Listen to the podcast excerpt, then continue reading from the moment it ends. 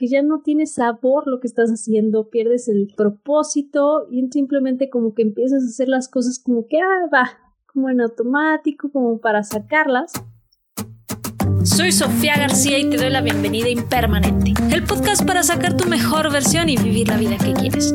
Sacar tu mejor versión para mí significa convertirte en esa persona que naciste para ser, quitando el piloto automático y abrazando todo tu potencial, a la vez que creas un impacto positivo hacia tu entorno y quienes te rodean. Espero poderte apoyar en el camino de convertirte en tu mejor versión. Y ahora, comencemos. Hola, hola, ¿cómo te encuentras el día de hoy? Hoy traigo un tema para poner sobre la mesa que lo saqué de una publicación de Mel Robbins. Así es, la vi y dije, wow, esto no lo había pensado, esto no lo había visto de esta manera y bueno, quise compartirlo contigo el día de hoy. Y es esta diferencia entre sentirse aturado y estar en un burnout o consumido o apagado sería en español. Y es tú te has sentido atorado, atorada, agotada, agotado y sabes la diferencia de estas dos cosas. Yo la verdad es que me sentía todo el tiempo que estaba en un burnout continuo, o sea, consumida, apagada, una y otra vez, si no podía crear, si no me llegaba la inspiración, si ya no quería hacer lo que estaba haciendo, siempre le decía que estaba agotada, consumida, apagada. Sin embargo, me he dado cuenta que realmente muchas veces está más bien atorada. Y vamos a ver estas diferencias que ella menciona y ella lo pone también en su publicación. Es que no sabía esta diferencia. Y estas diferencias son las siguientes. Cuando te sientes atorada, primero dejas de crecer, pierdes el sentido de propósito o ese big picture, la gran imagen de estar metido, metida en tareas interminables que no tienen sentido, es, por ejemplo, cosas como sin importancia, estar checando todo el tiempo en mensajes, todo el tiempo en correos, todo el tiempo diseñando posts, cosas como tareas como que no te van a hacer avanzar realmente, sin embargo, siempre hay mil de ese tipo de tareas para seguirlas haciendo y nada más te consumen el tiempo y pierdes el propósito de lo que estás haciendo. Y la otra que menciona es que has dejado de aprender. Y esto pone en un mood, en un sentir que estás muy cansada y complaciente todo el tiempo que ya no tienes ganas, ya dices, bueno, da igual, vamos a hacer esto, está bien, vamos a hacer esto. Uy, es que tengo que entregarlo, yo sé que puedo dar más, pero pues en esta complacencia es como, bueno, ya lo entrego así como vaya. Al fin y al cabo, está mejor hecho que perfecto, lo entrego y ya está, ¿no? Y la diferencia es que estar agotado, ella menciona que viene del estrés crónico que no se ha manejado correctamente. Entonces te sientes física, mental y emocionalmente agotado o agotada y no puedes trabajar efectivamente ni sentirte bien con lo que haces.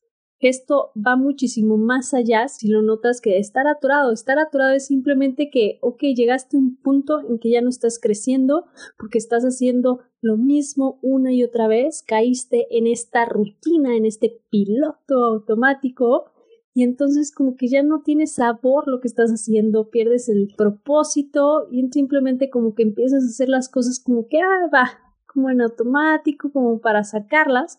Y cuando estás realmente en este burnout o consumido o consumida por algo, es que ya es física, mental emocionalmente, ya te está afectando y ya no te sientes bien contigo, por lo tanto te sientes desconectado, desconectada, traes una actitud negativa, y te hace perder el sentido realmente de lo que haces a un nivel más profundo, al grado que ya no lo quieres seguir haciendo.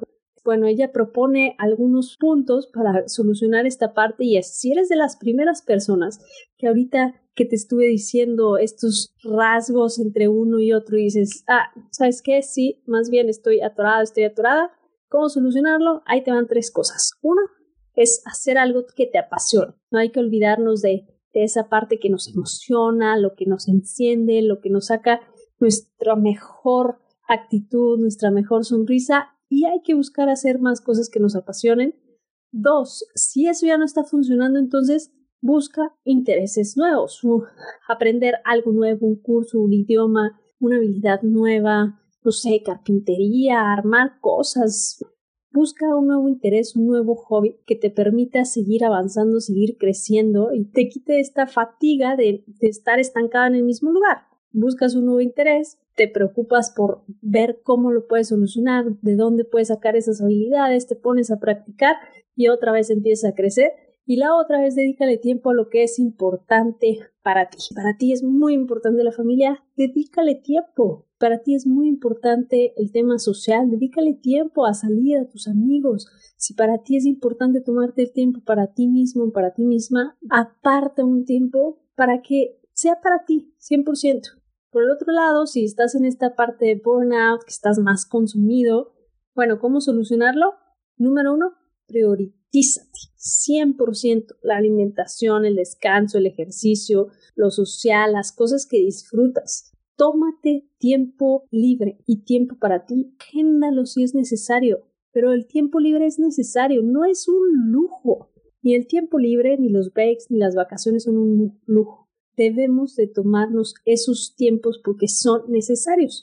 Nos permiten recargarnos, nos permiten eh, realmente conectar de nuevo con nosotros, con lo que hacemos, con nuestro propósito o esta gran imagen.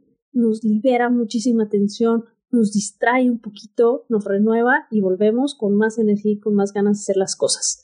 La número dos es pon límites, pon límites a tus colegas, a los clientes, a tus jefes si es que tienes, a tu familia, a tus amigos, a todo el mundo pon límites y déjales muy claro cuánto estás dispuesto o dispuesta a hacer o agarrar dentro de tus obligaciones o tus responsabilidades. Si llegas a tu límite, puedes decir, sabes que esta parte yo ya no voy o esta parte, sabes que sí la puedo tomar, pero necesito un deadline o una fecha de entrega más larga porque no puedo con más cosas en este momento. Y la tercera es buscar conexiones o mentores que te apoyen a crear relaciones positivas y oportunidades de crecimiento.